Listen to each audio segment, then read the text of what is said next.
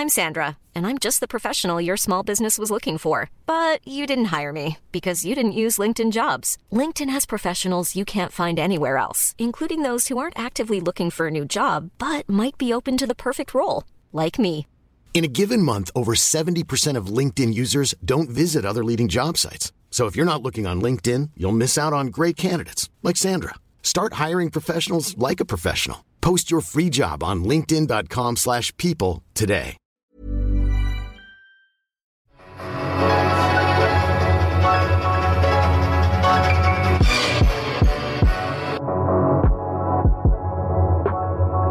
À tous et bienvenue dans One and Done, votre podcast 100% draft pour Dunk Hebdo. Salano Micro, je suis super content de vous retrouver en ce mois de décembre, Noël approche et on se retrouve en fait dans ce nouvel épisode pour parler pas draft et plus précisément, vous l'avez vu dans le titre, pour parler des meneurs de la prochaine draft de la QV 2019. Poste de meneur qui est pas le poste le plus fourni apparemment lors de la prochaine QV. C'est ce qu'on disait en pré-saison, c'est ce qu'on dit un peu toujours aujourd'hui. C'est surtout parce que si on compare avec les trois dernières drafts par exemple, la, la différence est grande. C'est-à-dire que dans les trois dernières drafts, on a eu 11 joueurs qui peuvent être vus comme des meneurs ou des combo guards euh, qui, avec- qui ont besoin du ballon dans la loterie. 11 de ces joueurs, c'est quand même énorme. Cette année, on parle plus d'une QV déliée, mais on a quand même des meneurs qui, qui sont à mentionner dans les discussions de draft. Et en fait, c'est ce qu'on va essayer de faire dans ce, ce nouvel épisode, un petit tour d'horizon. euh, après un mois et demi de compétition, des meneurs, comment, comment juger tout ça, qui fait une bonne saison, euh, qui déçoit peut-être pas un petit peu plus. Euh, surtout qu'on a une classe plutôt intrigante. On a un joueur, Darius Garland, dont on va commencer par lui dans quelques instants, qui s'est blessé. On a un des joueurs qui déçoivent, on a des joueurs qui montent, qu'on n'attendait peut-être pas. En fait, on va faire ce petit tour d'horizon et euh, voilà, essayer de voir un petit peu, après un mois et demi de compétition, où est-ce qu'on en est. On va commencer par la nouvelle un petit peu délicate des dernières semaines, c'est la blessure de Darius Garland. Darius Garland, le meneur de jeu de la fac de Vanderbilt, c'est vraiment la tuile pour lui, parce que c'était l'un des top meneurs de cette draft. Euh, il était numéro 1, numéro, meneur numéro 1 sorti de lycée l'an passé, euh, selon ESPN et selon 24-7, qui est un autre site, qui est l'autre site qui, qui joue les prospects, il, est, il était numéro 2 derrière Ashton Hagans. Et là, il s'est blessé, il s'est blessé au ménisque. Il a été opéré et on devrait vraisemblablement pas le revoir. On va pas le revoir, je pense, euh, cette année du côté de Vanderbilt. Donc il a joué un total de 5 matchs pour 139 minutes. C'était en- vraiment début début de saison, donc euh, il a pas joué d'énormes équipes. Il y a un match qui était intéressant à voir, que j'ai regardé, que tout le monde a regardé pour Darius Garland, c'est son match face à USC. Il était intéressant à regarder pour Darius Garland, mais aussi parce qu'il y a d'autres prospects intéressants, que ce soit du côté de Vanderbilt ou du USC. Ça fait peu pour scouter un joueur, 139 minutes, mais on a de la matière. Et en fait, quand on pense au profil Darius Garland, de, de ce genre de joueur très haut au lycée qui arrive en, NC, en NCAA et qui se pète comme lui, euh, on peut penser à deux choses qui peuvent aller dans son, dans son, dans, dans son sens, si on veut qu'il se fasse drafter plus tôt. La première, c'est que ça arrive que des joueurs qui possèdent peu de matchs en NCAA et se blessent soient draftés haut.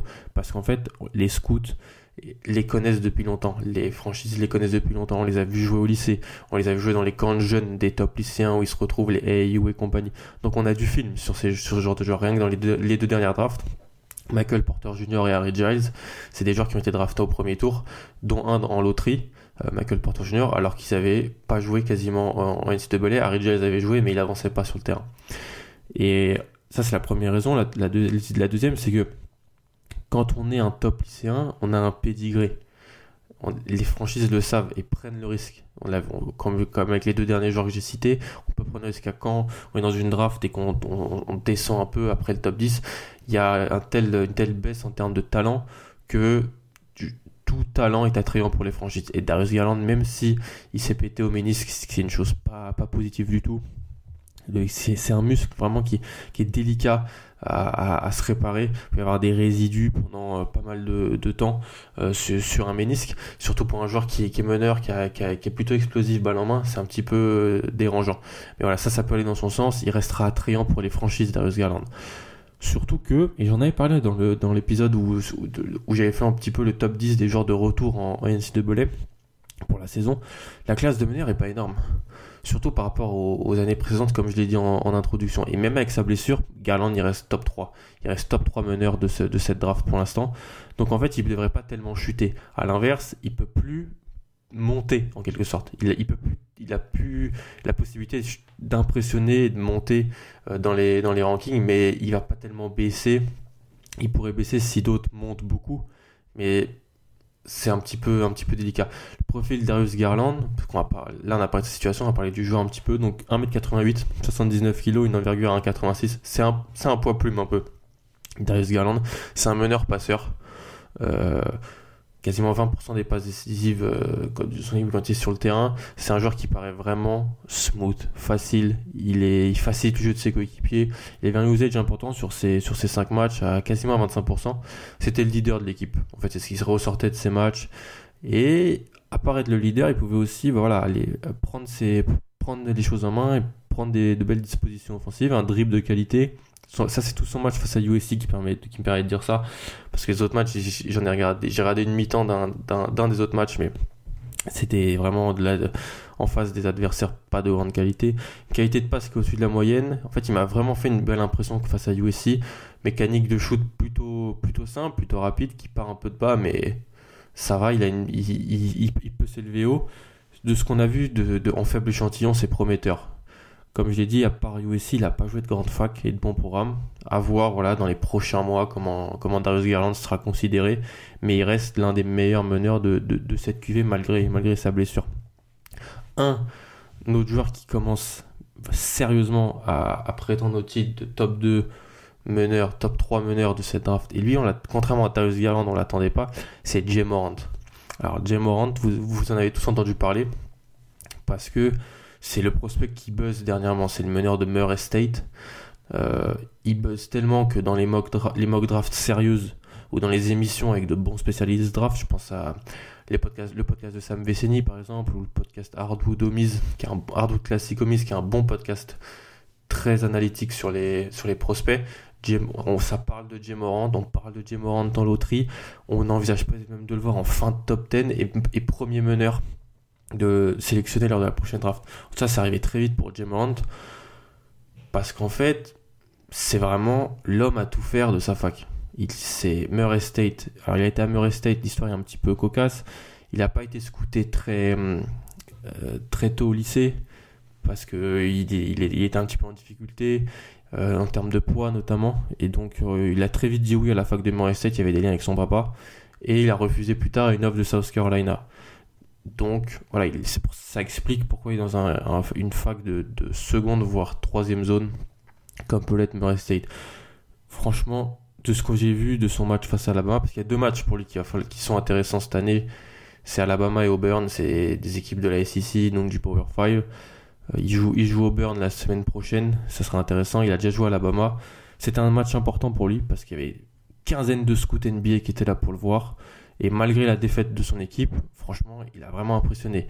Quand tu sors 38, 1-38, 9-5, que tu gardes ton équipe dans le match face à une équipe d'Alabama qui n'est pas exceptionnelle, mais qui est bien meilleure que, que celle de Murray State, c'est très impressionnant. Bien sûr, il y a eu les 10 pertes de balles, mais c'est sérieux, c'est, on peut pas tellement lui en vouloir. C'est toute l'attaque de son équipe. Il crée tout. Il doit tout faire. Il doit prendre tous les, risques parce qu'à côté, aucun joueur n'est capable de créer de la séparation ou de créer son tir. Ça rappelle un peu triangle en passé, peut-être même en pire. Donc, euh, c'est, très notable. Profil de qualité de, de Jay Morant, c'est un combo garde super explosif. Je pense que tout le monde a vu le dunk qu'il a pété sur la tête de, de deux joueurs d'Alabama sur la fin de match où il prend le ballon. Euh, petite dédicace à mon ami Pierre euh, du, podcast Roll, un peu à la Russell Westbrook quoi. C'est je prends le ballon, j'y vais, je te pète, euh, je te pète un, gros tomard sur la tête. Il est très explosif, il est super explosif, il est très fort en transition. Dans les notes que j'ai prises du match face à Alabama, c'est sa fort en transition, une belle capacité de drive avec un premier pas rapide, un cross de qualité qui lui permet de créer de la séparation. J'adore. Dès qu'un joueur arrive à créer de la séparation, moi je suis je suis, je suis, je suis en kiff total. C'est extrêmement important. C'est un passeur honnête et franchement, il aurait plus de passes décisives si ses coéquipiers euh, savaient un petit peu plus, un peu mieux jouer au basket. Euh, son shoot est moyen, moyen plus on va dire. Il est plutôt bas sur ses jambes. La mécanique moyenne aussi, mais ça va, ça passe. Franchement, ça passe. Et pour son âge, pour son poids aussi. Son poids est un, est un problème. Il fait 1m91 pour 79 kg. J'aurais peut-être dû commencer par ça. C'est un peu compliqué. Il, il, peut se faire balancer. Et malgré ça, il arrive quand même à finir au cercle. Plutôt honnêtement. Donc ça, c'est intéressant.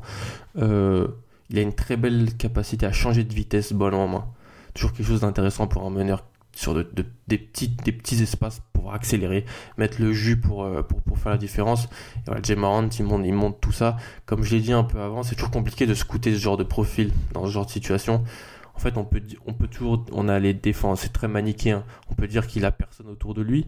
Et donc, on l'excuse de ses pertes de balles, des actions forcées. C'est ce que je faisais avec Triangle l'année passée. C'est ce que je fais avec euh, Jay Morant euh, en ce moment. Mais aussi, on peut mentionner le fait qu'il a beaucoup besoin du ballon beaucoup beaucoup besoin du ballon et ça faut le prendre en compte quand on s'attaque à son profil pour une franchise c'est pas un meneur à la Trey Jones dont on parlera peut-être un petit peu après qui va qui sera pas ball dominant Jay Morant il a besoin du ballon pour exister et en même temps ses, ses, ses capacités ses qualités sont telles que c'est intéressant de lui donner le ballon mais là il se place dans le top 3 franchement il se place avec Darius Garland donc c'est une très belle surprise euh, le début de saison de Jay Morant euh, du côté de Murray State alors après ça, on peut parler de, on peut aller dans le négatif ou dans le positif. On rester dans le positif, c'est ma bonne surprise.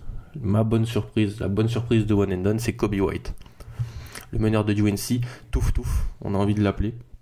Parce qu'on le voit, on voit que lui sur le terrain, passe son temps à courir et avec ses, sa coupe afro, c'est, vraiment, il, sort de l'écran. Euh, Kobe White, 1m96, 84 kg, envergure un tout petit peu moins d'un 96 c'est ma bonne surprise. Parce que quand j'ai regardé North Carolina pour euh, scouter Nasir Little, qui, est, qui, sera qui, devrait probablement être top 5 de la draft, donc je l'ai regardé face à Michigan, face à Texas, face, à UCLA. North, Carolina a déjà joué des bons matchs. Et quand, quand vous écouterez le podcast, ils auront peut-être joué, ils auront sûrement joué contre Gonzaga encore. Donc, euh, très difficile pour North Carolina, mais en même temps, c'est super pour scouter Nasir Little et Kobe White parce que c'est des adversaires de qualité. En fait, quand j'ai regardé Nasir Little, c'est Kobe White qui m'a fait une super impression. Parce qu'en fait, Nasir Little, il sort du banc, il joue peut-être pas à, sa position préférentielle. Encore une fois, merci les coachs NCA. Et Kobe White, lui, bah, en fait, lui, c'est le meneur titulaire de l'équipe, il a pas mal de ballons. Et il, fait, il me fait très forte impression. Il a plus de 15 points et 3, 3, 3,5 passes d'ess par match, 45% au tir, 42% à 3 points, un usage important dans une équipe qui a quand même des seniors et des joueurs un peu plus âgés que lui, qui ont un petit NCA.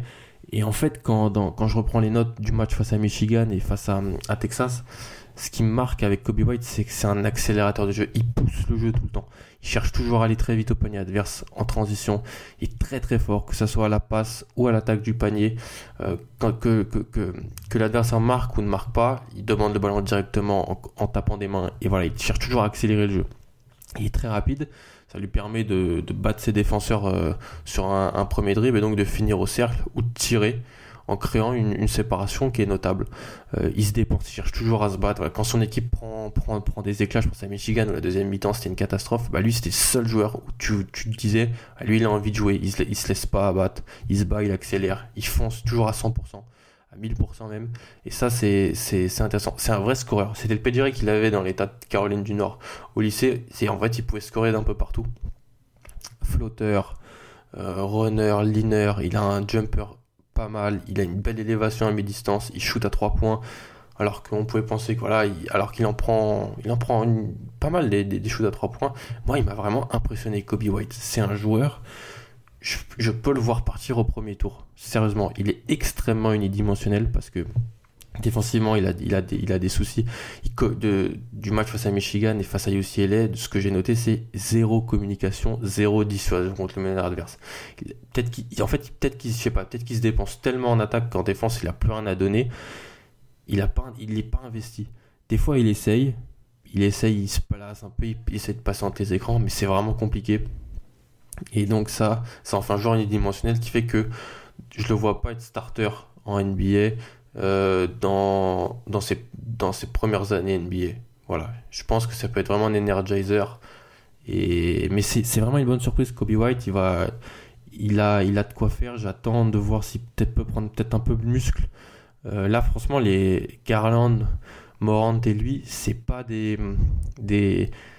Voilà, ça pèse pas hyper lourd sur la, sur la balance, quoi. Donc, à voir s'ils vont peut-être. Euh, NBA, il y a des, programmes pour, prendre un petit peu de, gabarit, à voir s'ils vont pouvoir en, en bénéficier.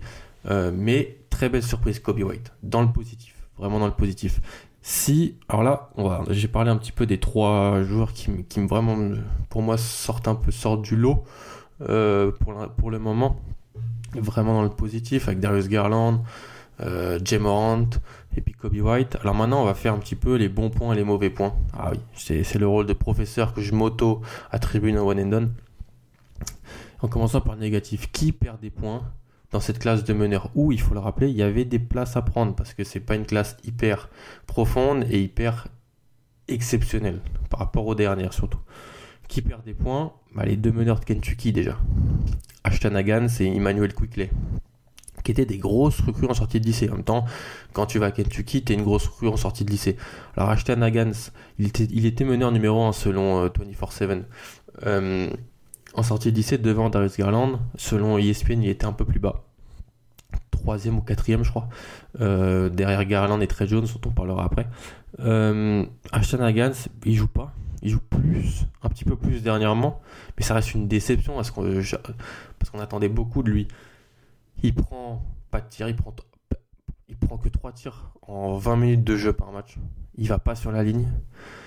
C'est compliqué, c'est très compliqué face à, Seaton Hall le week-end dernier, il a montré plus de choses, il a eu plus de confiance. Euh, voilà, il perd des points pour l'instant, à voir dans les prochaines semaines. Avoir aussi son coéquipier Emmanuel Quickley. Emmanuel Quickley, lui aussi, perd des points. Il joue un peu plus qu'Ashton c'est il a 25 minutes, mais lui aussi, il n'est pas hyper impliqué dans, le scoring de son équipe. Il est un peu plus, il est un peu plus de 4 tirs par match. Voilà, Ashton c'est Emmanuel Quickley, c'est les 7e et 8e joueurs de Kentucky en termes de shoot prix. C'est pas, pas possible. Bien sûr, il y a que, il y beaucoup de bons joueurs dans cette équipe, de bons prospects, mais c'est, c'est, tu peux pas, tu, pour des joueurs qui, avaient des ambitions, c'est très compliqué. Pour des grosses recrues surtout. Après, ce, que je peux mentionner pour aller dans leur sens et peut-être du positif, c'est que Calipari, comme d'habitude en novembre-décembre, il est en train de jauger son groupe. Il jauge ses prospects. Et on a déjà vu des prospects prendre de l'importance et du galon bien plus tard. Rien que l'année dernière chez Alexander, c'est la recrue la plus basse de Calipari de sa classe de 2017. Et c'est lui qui a. Comment dire C'est lui qui. Il sortait du banc au début et c'est lui qui, en, dès janvier-février, a été instauré dans le 5 de départ et a été mis en, leader de l'équipe. Donc ça pourrait arriver avec Ashton Hagan ou Emmanuel Quickley. C'est des joueurs qui, étaient très très haut en sortie de lycée et c'est des joueurs qui pourront peut-être pas rester en, en, en NCA euh, l'année prochaine parce que Tyrese Maxi qui est peut-être le meilleur meneur de l'un des meilleurs meneurs l'an passé va aller à, à Jadi qui irait à Kentucky. Euh, il y a déjà des, joueurs qui partent, quoi, des Green qui était une bonne recrue l'année passée, qui devait être le meneur devant chez Alexander. Là, il a aussi du mal. Euh, les trois meneurs ont du mal, donc lui, il a décidé de transférer. Donc ça peut faire de plus de temps de jeu pour Ashton Hagan et Emmanuel Quickley. Tout ça, c'est à voir. On va voir dans les, dans les, dans les prochains mois. En tout cas, c'est pas hyper positif pour le moment. les autres où c'est pas hyper positif, c'est Javon Quinnerly qui joue pas. Javon Quinnerly, le meneur de Villanova on sait que Villanova et Jay White, ils se font pas toujours jouer les, jeunes joueurs. Il y a eu du red shirt. Euh, red shirt, c'est quand on, en fait, on, ne joue pas une année pour ne pas perdre une année d'éligibilité. En gros, c'est arrivé au Marie Spellman, qui avait été un peu forcé pour des problèmes académiques. Ça arrive à Dante DiVincenzo, qui s'était qui s'était blessé, et donc Jalen, même Jalen Bronson n'avait pas eu de responsabilités très tôt. Il avait joué par contre, il avait joué, vraiment joué dans, dans le 5 il y, a, il y a 3 ans en tant que freshman. Mais voilà. Queen Early, moi j'aurais pu penser qu'il avait joué parce que Villanova avait perdu DiVincenzo, Brunson, Michael Bridges, Omar Spellman. Donc moi je pensais qu'il aurait pu jouer. Mais c'est pas le cas. Il devrait rester encore à NCA, je pense, l'année prochaine, sauf surprise, alors que franchement il avait impressionné beaucoup de gens au lycée et c'est un petit peu compliqué. J'avais des attentes sur lui, je suis un petit peu déçu. Mais on va voir comment ça se passe euh, prochainement. L'autre qui me déçoit, et lui il me déçoit pas mal, c'est Jalen Haynes. Je vous en avais parlé dans le, dans le top 10 des joueurs qui étaient de retour en NCAA. Il me déçoit pas mal. Jalen Haynes, le meneur de UCLA. Ces matchs face à des équipes décentes sont décevants. je l'ai vu face à UNC, Kobe White, face à Michigan State. Il n'y a pas de progression. Progression attendue n'est pas là. Il shoot moins bien. Il a une moins bonne adresse parce qu'il prend plus de shoot, donc l'échantillon est plus important. Et voilà, la, vérité sur son shoot apparaît en quelque sorte. Je sais pas, je trouve, je le trouve décevant. Je trouve l'équipe de UCLA décevante, lente. Euh, c'est ça, ça, me, dérange un peu. Et que je l'avais euh, potentiellement au premier tour. Jalen Haynes, je l'ai plus potentiellement au premier tour. Voilà, il est sur mon board, il commence à se dessiner. Que, que je vous ferai parvenir avant la fin d'année, je pense, dans un épisode il est plus, plus au top et c'est ça me déçoit un peu parce que avec le départ d'Aaron Holiday, avec lui en, en, en numéro 1 dans, cette équipe du UCLA, j'avais des espoirs. J'en avais vu des flashs l'an passé. Il confirme pas tellement. Voilà, c'est, c'est, la vie, mais la saison n'est pas terminée. Attention, il peut encore progresser et je lui souhaite surtout. Alors, qui perd des points On vient de le dire. Qui en gagne Deux joueurs. Après, on se quittera parce que on va pas non plus faire tous les joueurs euh, du monde. Qui en gagne Trey Jones, le meneur de, Duke, le petit frère de Taus. Si je reprends les notes, mes notes encore une fois, des matchs de Duke que j'ai pu regarder, donc j'en ai regardé 4, parce que faut regarder Duke. Donc Kentucky, San Diego State, Gonzaga, Indiana, ils ont, ils ont joué des bonnes équipes déjà. Il y a que, j'ai que noté du positif sur Trey Jones. Il perd pas de, il perd pas de ballon, 13% de perte de balle quand il est sur le terrain. Il fait aucune erreur, il défend. Bref, c'est fort de sa part. En fait, il est la quatrième option, c'est sûr. On peut lui, lui, lui, dire, voilà, t'es que la quatrième option. Mais dès qu'il doit mettre un shoot important, il le met. Il est aussi, il peut pénétrer. Il a, a une, fluidité balle en main, mais il peut aussi sanctionner euh, loin. C'est un futur meneur backup en NBA comme son frère. J'envisage totalement ça. Et c'est une belle surprise, Trey Jones, parce que voilà, on attend, on se disait voilà, on va voir, on va parler de Zion, on va parler d'RJ Barrett, Cam Reddish. Trey Jones, il est pas en reste. Franchement, il fait, vraiment ce qu'il a à faire. Il est très très important dans le schéma défensif de, de Coach K et dans la fluidité offensive de, Duke parce que tu peux pas toujours demander à RJ Barrett de prendre le ballon ça fait il y a du hero ball de du mauvais hero ball de RJ Barrett qui peut se mettre en place ça, c'est ça. Et quand Trey Jones prend le ballon en main, c'est des choses intéressantes qui se passent. Alors, le deuxième joueur qui gagne, qui, qui gagne plutôt de, des points, c'est Lugedens Dort. Alors, j'ai sûrement mal prononcé le prénom, je m'en, je m'en excuse. Mais alors, lui, il faut commencer vraiment à se pencher sérieusement sur son cas. Freshman canadien d'Arizona State, pas, tellement connu, j'ai fait mes recherches, pas tellement connu des radars des scouts le passé. J'en avais entendu parler une ou deux fois, mais pas, pas plus parce qu'en fait il avait joué au Canada l'an dernier et en fait il bluffe pas mal de monde sur son début de saison à Arizona State. Il a des stats énormes, il doit être à je sais pas plus de 23 points par exemple, 23 plus de 23 points pour un freshman, c'est énorme. Il bluffe pas mal de monde par son explosivité, sa capacité à changer de rythme, balle en main comme j'ai dit. Euh, le match que j'ai vu face à hum, Nevada et le bout de match que j'ai vu face à Nevada m'a impressionné il doit encore progresser proche du cercle. Ça, c'est le souci. Proche du cercle, il explose au contact. C'est quelque chose que j'ai lu dans un très bon article de, de, sur le site de Stepien que je vous, que je vous, que je vous conseille.